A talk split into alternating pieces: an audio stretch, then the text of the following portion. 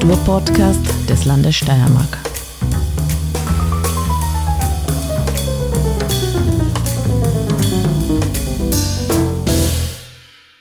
Herzlich willkommen bei Kunstfunken, dem Kunst- und Kulturpodcast des Landes Steiermark.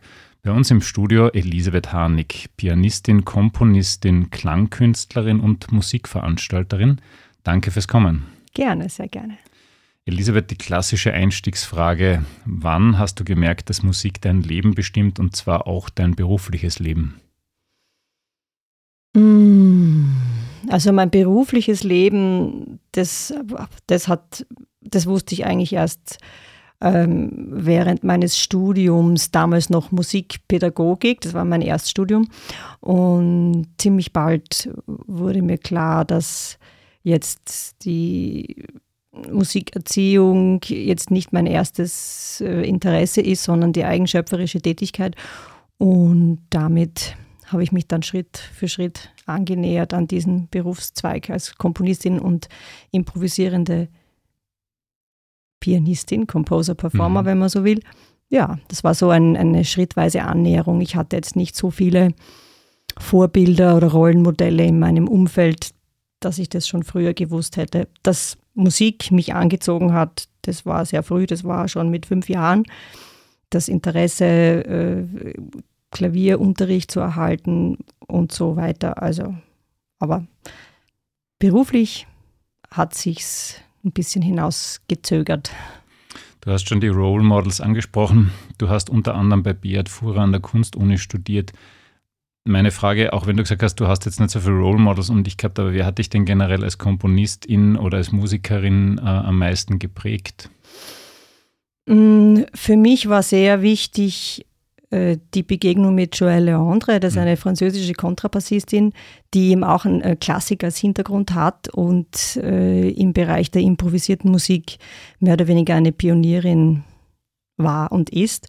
Und ich kann mich noch erinnern, ich habe die damals als junge Studentin, da habe ich noch klassisches Klavier studiert, habe ich sie äh, bei einem Konzert gehört und ich war schon schwer auf der Suche nach einer Möglichkeit, mich auch eigenschöpferisch zu betätigen.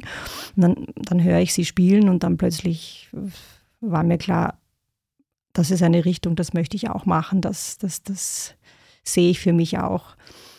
Und äh, die zweite wichtige Person war Pauline Oliveros. Das ist jetzt wiederum äh, ist Akkordeon, eine Akkordeonistin und eine Komponistin, auch eine Pionierin der elektronischen Musik gewesen. Ich hatte das Glück, sie persönlich kennenzulernen.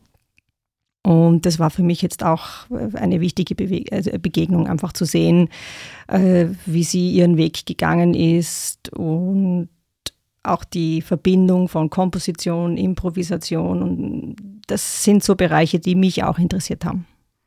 Das waren jetzt zwei internationale Künstlerinnen und wenn man mhm. sich so deine Biografie anschaut, dann fällt halt auch auf, dass du sehr viel mit Ensembles aus den diversen Ländern zu tun hast, sehr oft deine Werke im Ausland aufgeführt wurden, erfreulicherweise würde ich mal sagen.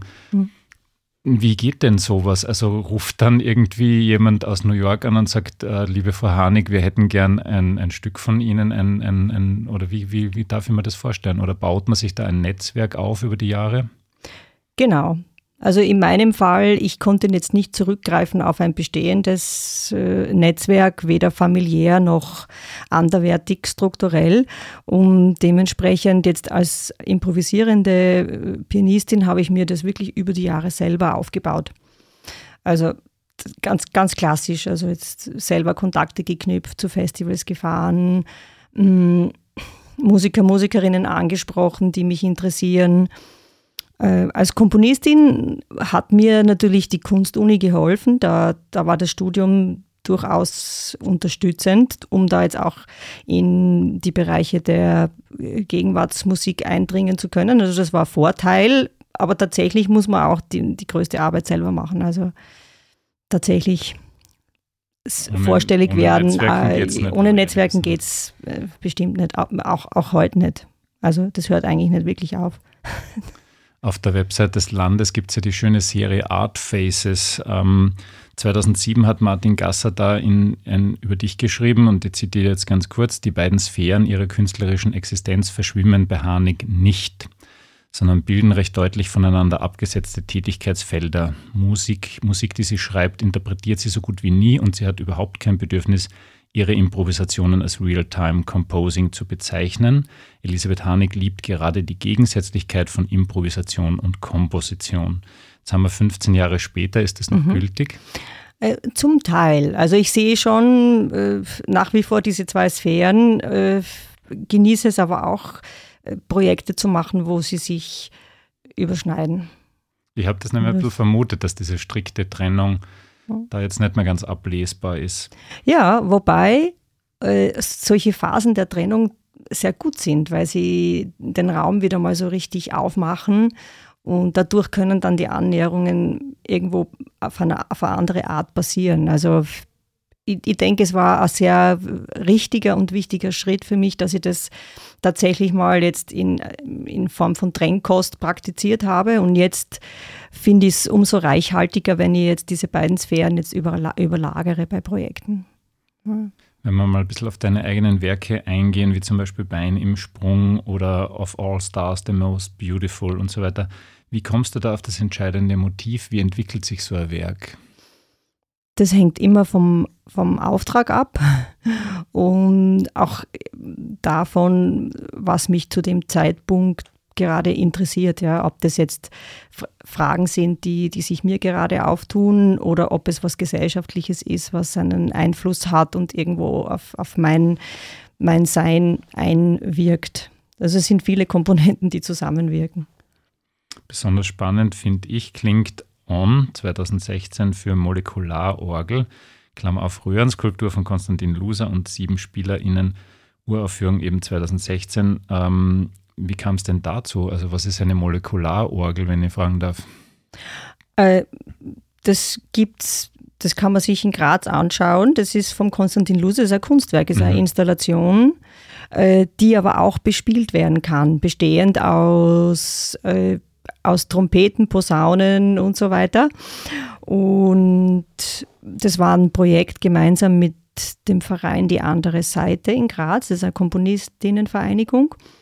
Und die sind einfach äh, mit dieser Idee angekommen, dass wir oder einige Mitglieder, die Lust drauf haben, für dieses auch Instrument komponieren. Und das habe ich gemacht, andere auch. Es war sehr, sehr spannend, das damals im Musikprotokoll ist es dann uraufgeführt worden, gemeinsam mit den anderen Stücken. Es hat fürchterlich geregnet, das weiß ich okay. noch, weil das ist ja im Freien, ja, das ist ja bei der Technik in diesem Innenhof auf, auf dem Dach. Und es hat unglaublich geschüttet und wir haben das aber, die haben trotzdem, also Studio Dan hat trotzdem gespielt, natürlich mit, mit Regenjacken und so weiter. Publikum ist mit Schirmen gestanden. Es war schon eine ziemliche Herausforderung. Wenn wir schon im Freien sind, was mich äh, sehr fasziniert hat, war der Humming Room im Augarten. Wir haben ja schon mal darüber kurz gesprochen. Mhm. Ähm, wie kam es dazu? Vielleicht erklärst kurz, was da das Konzept war, weil alle werden das vielleicht nicht mehr in Erinnerung haben. Es geht mhm. ums Kult Kulturjahr 2020, 2021. Also da summt etwas im Augarten, das ist aus Holz außen ähm, ja, wie kam es dazu? Was war da das Konzept? Und auch, ähm, wo summt es jetzt? Und hast du da Lust bekommen, womöglich mehr solche Projekte auch zu machen im öffentlichen Raum? Mhm.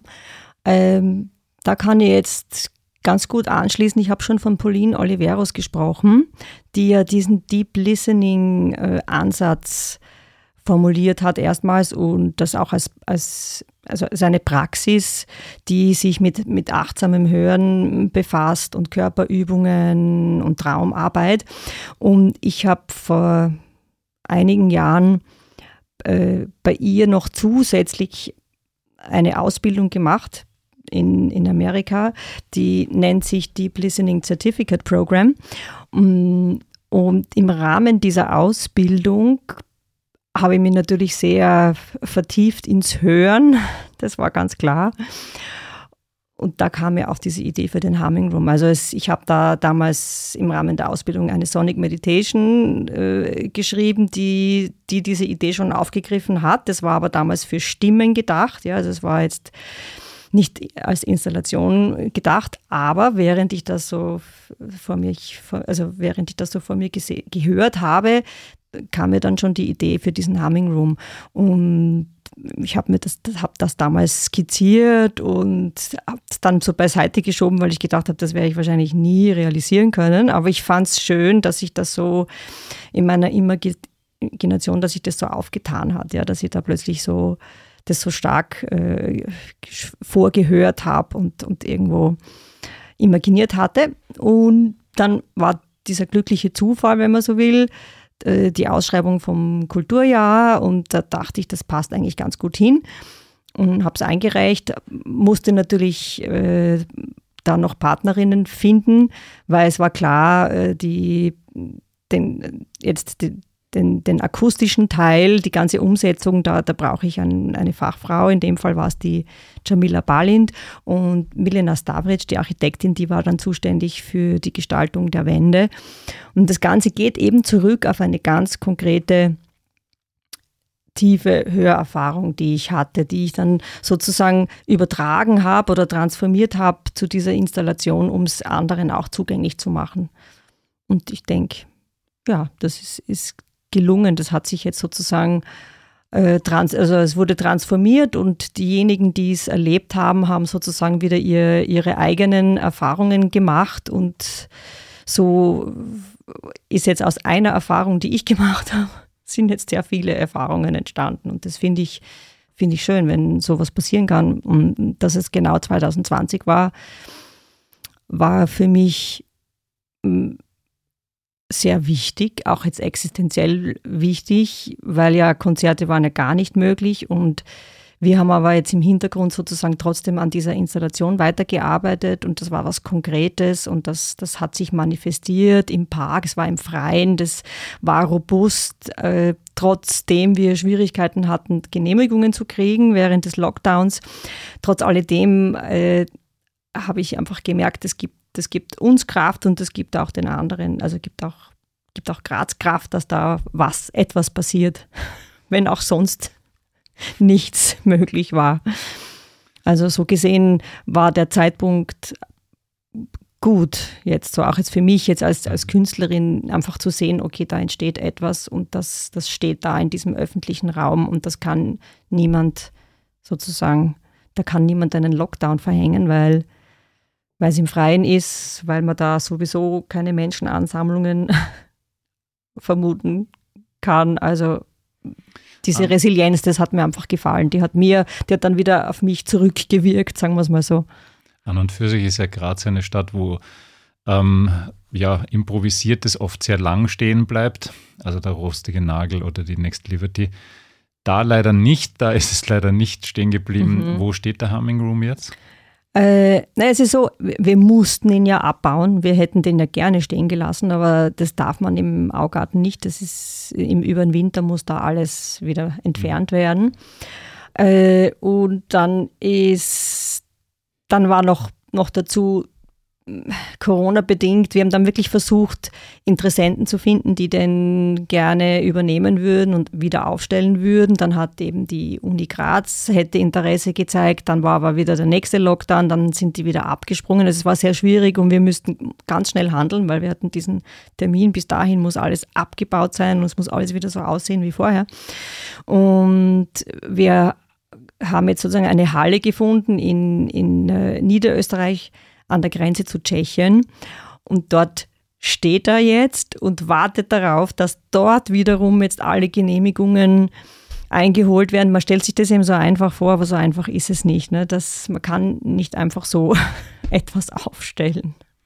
Es ist ja sehr aufwendig. Also da musste auch ein Fundament gemacht werden und so weiter. Und deswegen wird sich das ein bisschen in, in, wird sich ein bisschen ziehen, denke ich, bis, bis jemand dann wirklich sagt, okay, ich, ich mache das, ich möchte das gerne und dann auch wieder der Öffentlichkeit zur Verfügung stellen. Man muss eben diesen Weg gehen der Genehmigungen und, und äh, man braucht Firmen, die dann diesen Aufbau machen. Das lässt sich nicht so einfach realisieren.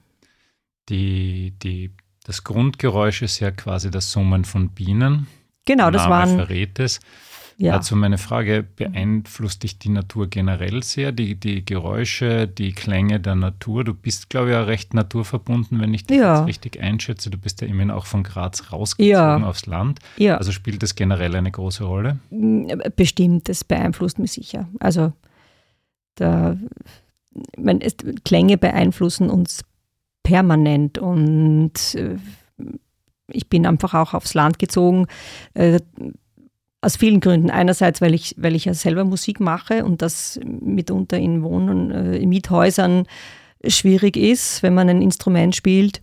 Und andererseits, nachdem ich viel reise und auch unter, unter anderem auch in Großstädten bin und es sehr dicht ist, auch akustisch sehr dicht ist, äh, schätze ich das umso mehr, wenn ich dann zu Hause bin fürs Komponieren oder auch, um, auch fürs einfach mal zu Hause sein, wenn es akustisch nicht so dicht ist. Und das kann ich sagen, da wo ich jetzt lebe, da ist, äh, ist kaum äh, Verkehr wahrnehmbar. Es ist hauptsächlich, es ist, ist Natur, ist der Wald hinter uns und, und es ist, kann auch unglaublich still sein. Also ein Teil des Hauses ist, es sind 80 Zentimeter äh, Steinmauern und das ist akustisch im ersten Moment auch fast erschreckend. Also ich habe oft Leute äh, zu Besuch, die jetzt in Großstädten leben, die sind fast ein bisschen beunruhigt, ja, weil, weil es so still ist in der Nacht. Ne?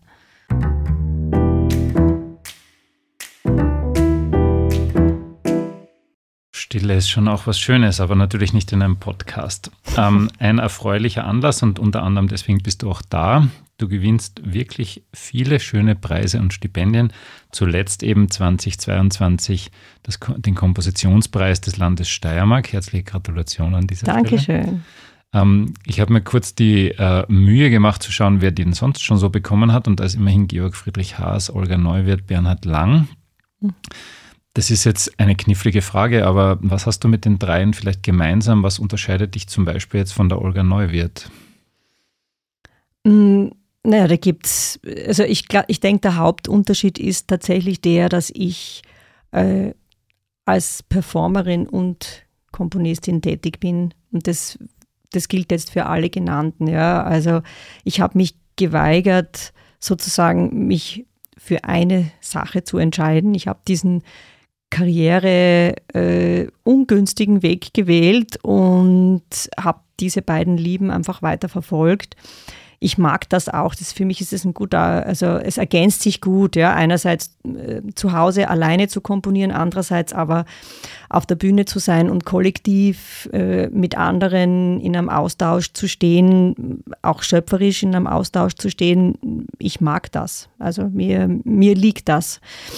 Und wie gesagt, obwohl mir viele geraten hätten, ich möge mich doch auf eines verlegen und das dann konsequent äh, verfolgen, äh, habe ich mich dazu entschieden, da so, so zu meandern, wenn man so will.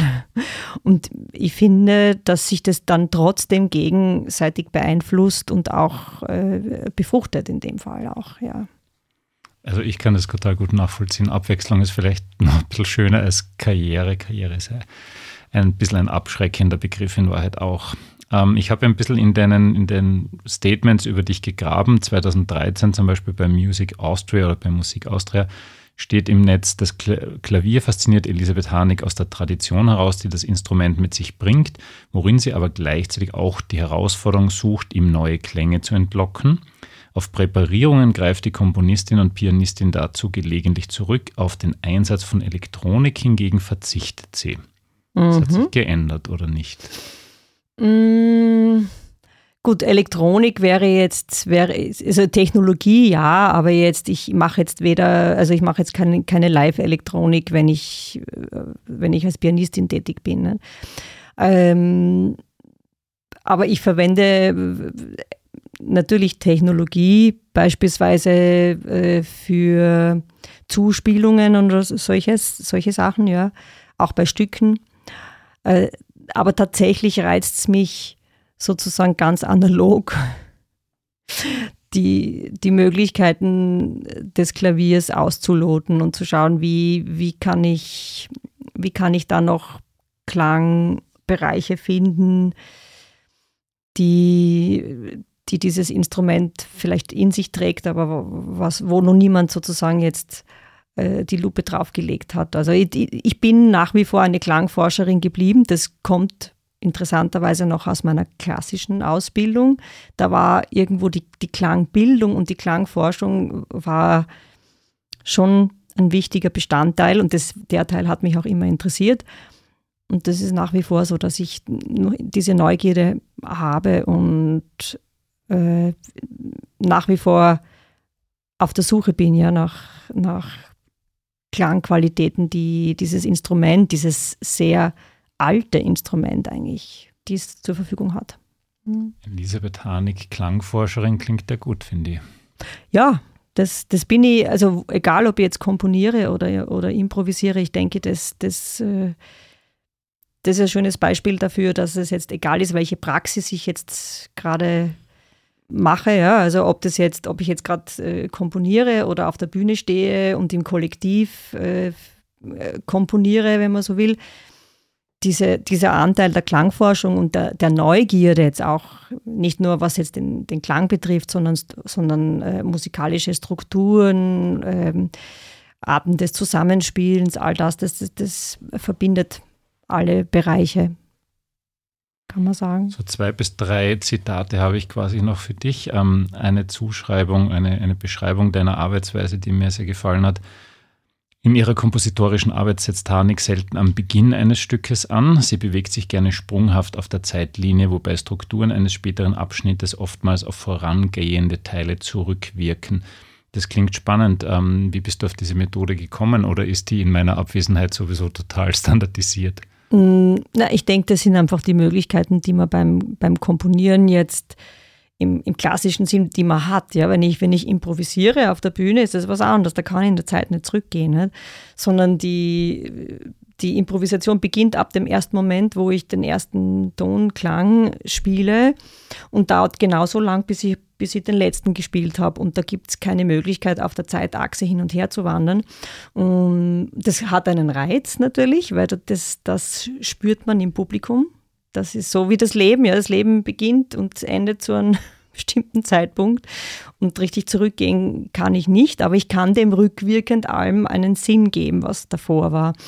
Und beim Komponieren kann ich mich sozusagen über die Zeitachse hinwegsetzen, kann dann nochmal noch eine Ebene drüber gehen und von oben drauf schauen und, und dann beispielsweise befinden, das Stück hat sich so und so entwickelt, da hat sich etwas herausgeschält. Wäre schön, wenn ich das am Anfang vielleicht auch schon andeuten kann oder so. Also das meine ich damit, dass ich da auf der Zeitachse einfach viel, viel, viel freier bin. Ja. Hat auch eine Qualität. Ne? Beides hat eine mhm. Qualität. Mhm. Eben da nicht frei zu sein weil das eine bestimmte Atmosphäre erzeugt. Äh, der Augenblick wird aufgeladen dadurch, ja, weil er nur einmal ist und dann wieder, wieder äh, vorbei ist. Ja. Und beim Komponieren ist eben dieser Reiz, des, dieses äh, auf dieser Zeitebene sich frei bewegen zu können und äh, Dinge auch ändern zu können. Das kann ich beim Improvisieren nicht. Ich kann nicht ändern, wie ich begonnen habe unmöglich. Ne? Mhm. Du entschuldigst die laienhafte Frage, aber wenn du jetzt improvisierst und du hast dann das Gefühl, wow, das hat jetzt einfach super funktioniert, vielleicht auch das Feedback vom Publikum, wow, mhm. ähm, übernimmst du dann trotzdem was, standardisierst das oder ist es einfach dieser Moment gewesen und das wird so nicht mehr auftauchen? Äh, man formalisiert natürlich, weil also die, also gerade Joël Leandre hat das sehr schön formuliert, Improvisation improvisiert man nicht. Das heißt, klar habe ich ein bestimmtes Repertoire an, an, an Materialien, von denen ich weiß, die funktionieren gut, sei es jetzt im Solospiel oder sei es im Zusammenspiel mit anderen. Aber äh, was sehr wohl einzigartig und momenthaft ist, ist die, die Auswahl aus diesem Material und auch wie es zusammengestellt wird, beziehungsweise die unerwarteten Wendungen, die daraus entstehen können. Also da gibt es dann, da dann schon äh, tatsächlich jetzt spontane äh, Klangfindungen, die man davor nicht hatte. Ja? Oder ein Instrument schenkt einem solche Momente, ist auch möglich. Nicht? Als Pianistin habe ich ja immer wieder andere Instrumente vor mir. Und da kann sein, dass ich an einem Abend aufgrund des Instruments auf andere Ideen komme, weil dieses Instrument gewisse Resonanzen hat, die mich jetzt anziehen oder wie auch immer. Ja. Also so ist das, aber klar. Impro mhm. Improvisiert man nicht, ist wahrscheinlich ein, ein, toller Satz, gefällt mir extrem. Ja, ja, ja, ich finde es immer, es ist passend, ja. Weil, weil es sehr gerne so äh, abgetan wird, so als, ja, das ist ja. ist ja jetzt gerade was eingefallen. Ja, genau. Und, und das stimmt ja nicht, das hat ja alles einen Rückhalt, ja. Das, und, und das ist ein Prozess, das hört nicht auf, das wäre Sprache, die sich ein Leben lang äh, entwickelt. Ja. Ich muss auch immer wieder reflektieren, welches Material verwende ich gerade, äh, was muss mal raus, was nehme ich auf, was formalisiere ich für mich, damit ich es sozusagen wiederholbar machen kann. Aber sozusagen trotz alledem immer diese Option auf das, auf das Unbekannte, also das, was man eben noch nicht kennt, das, was noch nicht wiederholbar ist, weil es noch nicht erklungen ist. Diese, das ist wichtig, also mir ist es wichtig. Man kann natürlich auch sagen, ich bleibe in, mein, in, in meinem Terrain und kann auch eine spannende Improvisation damit bauen. Aber ich mag das schon. Also ich lasse das äh, auch zu, provoziere es auch manchmal, indem ich äh, riskantes Material verwende oder so.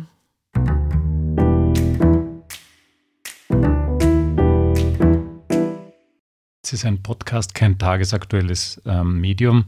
Trotzdem habe ich mir gedacht, schön ist, wenn man das abschließt mit einem Ausblick, was so passiert. Und ich denke mir, du mhm. wirst ja wahrscheinlich auch zwischendurch so eher mittelfristig arbeiten. So eine Komposition macht man ja auch nicht, weil in zwei Wochen das Konzert ansteht oder irgend sowas. Was sind denn da so deine nächsten Pläne? Mhm.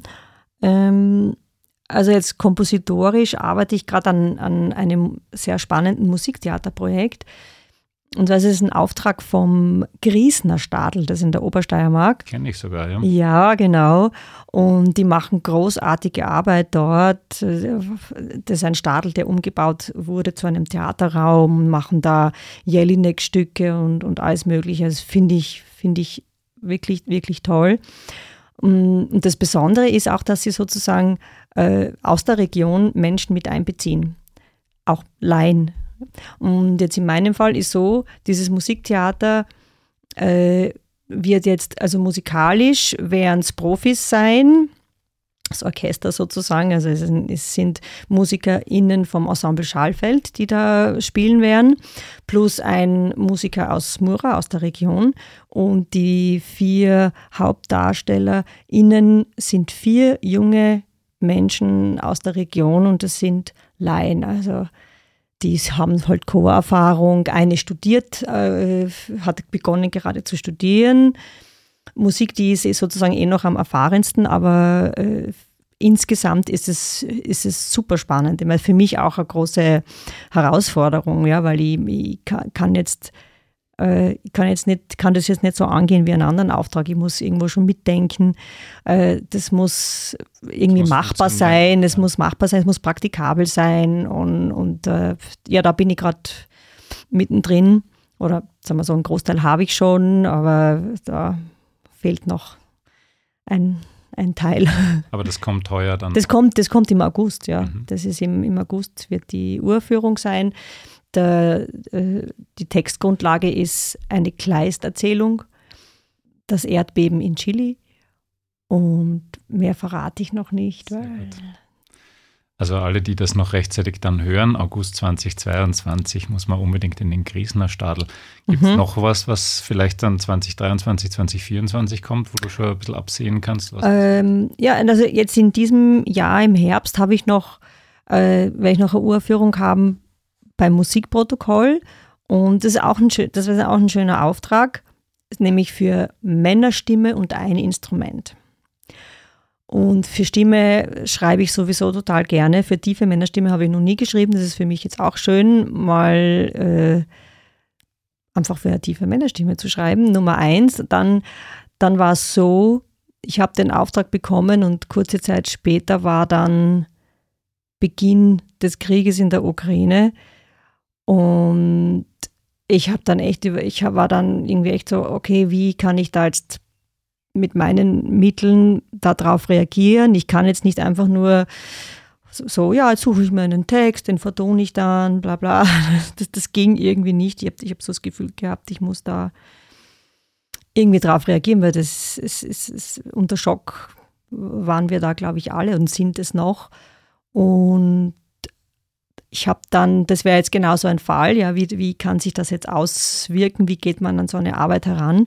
Also mir war klar, ich, ich möchte gerne einen Kontakt herstellen zu ukrainischen SchriftstellerInnen und das konnte ich sehr einfach, weil ich habe eine bekannte äh, Komponistin und Performerin in meiner, also die, die kommt aus der Ukraine, lebt aber schon lange in Kanada, mittlerweile in England. Und die Solomia Moros heißt sie. Und das ist ein Kontakt, den habe ich schon sehr lange und die habe ich einfach angeschrieben und sie gefragt, du kannst du mir irgendwie einen Kontakt herstellen zu Autorinnen äh, in oder aus der Ukraine, weil ich möchte gern einfach einen Text von denen vertonen, wenn es passt, ja. Also mm, ja, das, das, da bin ich jetzt gerade dran. Also ich habe jetzt schon einige Kontakte und mit einer, mit einer Autorin bin ich jetzt schon länger in Kontakt. Und jetzt warte ich noch auf die finale englische Übersetzung, weil das, das sind teilweise ganz frische Gedichte, die, die sie macht und die müssen erst übersetzt werden. Ähm, ja, und das hat mir, das, das hat für mich Sinn gemacht, ja. Bevor sozusagen diese Stimmen komplett verstummen oder, oder auch eine gewisse Sprachlosigkeit sich da breit macht, denke ich, ja. Deswegen ja, da, das ist das, was ich jetzt dann für Herbst vorhabe. Und dann für nächstes Jahr, 2023, gibt es dann ein großes, großes Chorprojekt, das schon dreimal verschoben wurde. Das war damals für 2020 geplant. Und es war natürlich, das war überhaupt nicht daran zu denken, weil das, das ist für über 100 SängerInnen, also das ist sogar jetzt noch, wenn ich daran denke. Äh, ja, das, ist einfach eine Dimension, an die wir nicht mehr gewohnt sind zu denken. Aber im nächsten Jahr, denke ich, wird es schon möglich sein. Und jetzt haben wir es eben verschoben auf nächstes Jahr. Sprich, ich muss natürlich die Arbeit schon heuer beginnen. Und da kann ich noch nicht so viel dazu sagen, Aber weiß außer man den Ort schon? Also wo das gemacht hm. wird. Ähm, das, das ist vom Chorforum Gleisdorf. Die haben das in Auftrag gegeben und die Urführung wird auch in Gleisdorf sein in der Kurve. Am Kloster, glaube ich, oder so, ne? Ja, ich, ich genau weiß es auch nicht, ne? mhm. ne? aber die waren eben die oder sind die Auftraggeber und da stelle ich mir vor, das muss auf alle Fälle irgendwo diese, einfach die Verbundenheit äh, irgendwie zelebrieren, weil das ist, das ist mir so oder so wichtig und jetzt noch mehr, also jetzt nach, nach den letzten Jahren und auch jetzt in dieser jetzigen Situation, ja, Voll schön. Jetzt haben wir richtig tolle Tipps für unser Publikum zusammengetragen. Noch dazu alle irgendwie erreichbar in der Steiermark, in verschiedenen Teilen der Steiermark. Sehr schön. Liebe Elisabeth, wir sind leider schon wieder am Ende. Herzlichen Dank, dass du da warst, dass du, ja. uns, dass du uns ein bisschen Zeit gewidmet hast. Äh, liebes Publikum, Gerne. unbedingt ja. reinhören, reinschauen, hingehen. Sie haben ja gehört, da gibt es ganz viel Vielfältiges und die Elisabeth ist eben auch eine wirklich sehr vielfältigere Künstlerin, würde ich mal behaupten. Herzlichen Dank und bis zum Danke nächsten dir. Mal mhm. bei Kunstfunken.